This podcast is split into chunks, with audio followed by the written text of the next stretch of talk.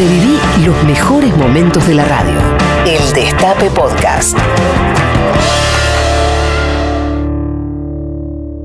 La Defensoría del Pueblo de la provincia eh, dio, compartió los resultados de la encuesta sobre el cannabis medicinal. Eh, la búsqueda de esta encuesta era saber realmente cuál era el conocimiento de la gente sobre este tema y cuál era el compromiso. Y la verdad es que los resultados fueron sorprendentes y para bien. Participaron más de 5.454 personas y aprovecho también para compartir esta encuesta con ustedes eh, para preguntarles, por ejemplo, si conocen a alguien que necesita cannabis medicinal como tratamiento. Sí.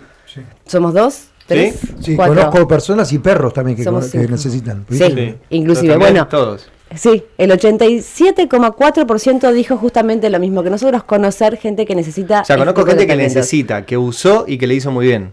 Exactamente también. Eso. Sí, sí, sí, que funciona. El 99,4% consideró también central que se capacite a médicos sobre esta temática, por supuesto.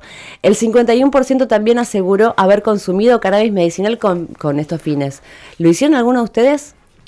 Medicinal Con- no. sí. No. Con fin medicinal no. Con fin recreativo sí. Eh, ¿Los demás? No, no. Soy la única. Ahora voy a probarlo porque mi hermano produce, hace aceite de cannabis, así que voy a, Lo estoy por probarlo, sí, así que te cuento. Yo lo he probado porque dentro de lo que tiene que ver, por ejemplo, con, con ciertas patologías oculares, es una de las cosas, el cannabis es una de las cosas que mejor funcionan.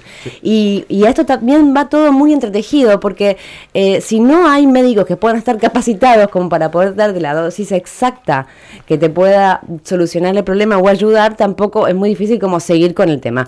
Y eh, también el gran problema hay que, que hay es el que el autocultivo no se permite. O sea, la ley está y permite como particularmente ciertas cosas que a mi entender es una ley que está orientada a la producción industrial. Sí, claramente. Claramente. Y a la importación. Y a la importación y a compartir también con empresas como está pasando en Jujuy, con inversión extranjera. Sí. Eh, y el hijo de Morales. El hijo de Morales, con, con claro, con su planta y esperando. Eh, bueno, nada, también aprovechar para recordar el tema de Joaquín, que tiene síndrome de Tourette, que es uno de los eh, síndromes también más conocidos que gracias a este tratamiento él puede tener una mejor calidad de vida. La única manera que tienen ahora de darse a conocer este tema, mientras se termina de ver qué pasa judicialmente con el autocultivo, porque se lo prohíbe a esta familia, eh, María Eugenia Sar es la, es la abuela, y se está prohibiendo a la familia que pueda tener autocultivo, lo cual significa que tiene que ir al mercado negro, Claro. que además es un montón de dinero. Un montón de dinero, no, no sabes qué es lo que No, estás comprando porque no hay ningún cual. tipo de, de control sobre la calidad del producto.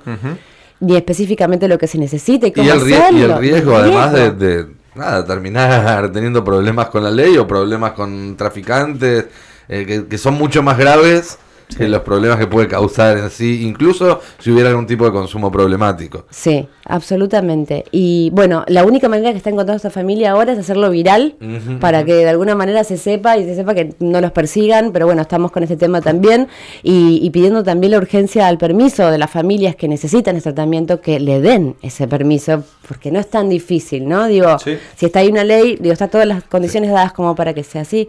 Así es. Y más allá, perdón, eh, voy a hacer una coda si se quiere, a, a lo que decía May recién, más allá de lo medicinal, el mundo está tendiendo hacia la legalización de la marihuana, libre. lo cual, además, es un negocio enorme que van a aprovechar los primeros que, que se suben. Ya lo hizo Uruguay, lo hizo Canadá, lo hicieron varios estados de Estados Unidos. Y Argentina todavía está eh, con la posibilidad de, de- de insertarse en el mundo, en una industria que es todavía incipiente, que podría dar muchas fuentes de trabajo, que podría ponernos a la vanguardia en un montón de investigaciones y demás.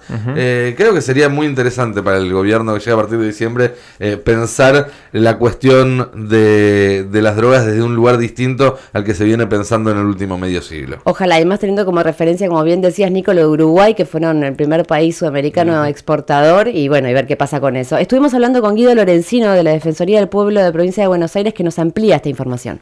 Desde la Defensoría del Pueblo hemos hecho un relevamiento respecto al conocimiento que tiene la ciudadanía de la provincia del cannabis, para uso medicinal. Nos parece que hoy es una herramienta que muchos papás y muchas mamás utilizan con sus niñas, con, con sus padres, con sus familiares y ahí da muy buenos resultados.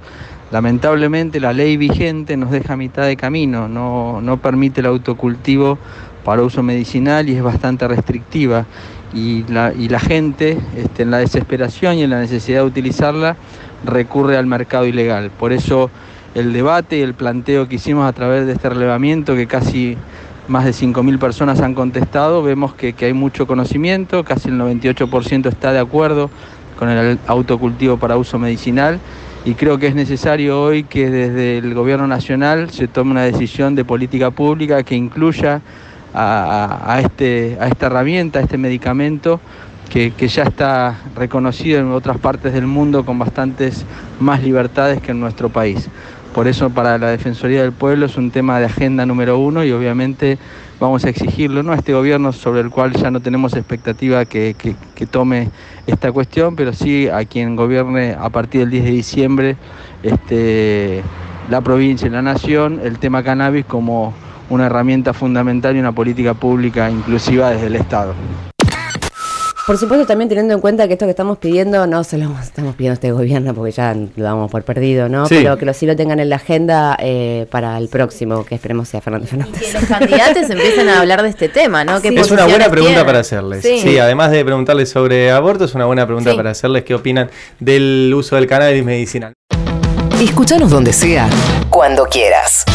El Destape Podcast.